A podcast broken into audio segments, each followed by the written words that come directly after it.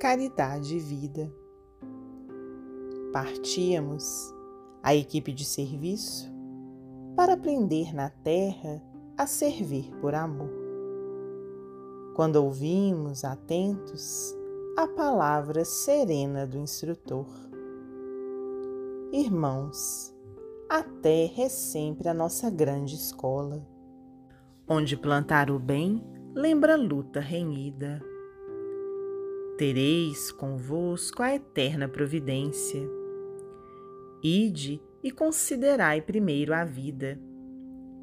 Deus clareou a inteligência humana e a inteligência humana fez do mundo amplo facilitatório de trabalho, que lhe nasceu do cérebro fecundo. Naves e ondas, firmamento afora, cidades ostentando harmonia e grandeza, máquinas, invenções, experimentos. Tudo é sagrado para a natureza. Entretanto, anotai, antes de tudo, na civilização da nova era, sois obreiros do amor, caminho adiante, na seara do bem que vos espera. Entre os carros triunfantes da cultura e os louros imortais de nobres gênios, crueldade e violência, ódio e penúria, são chagas ancestrais de outros milênios.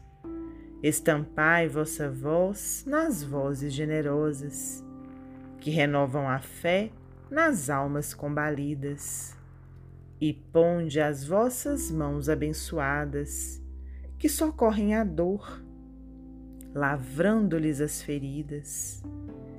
Ide à mágoa das mães, na provação que oprime.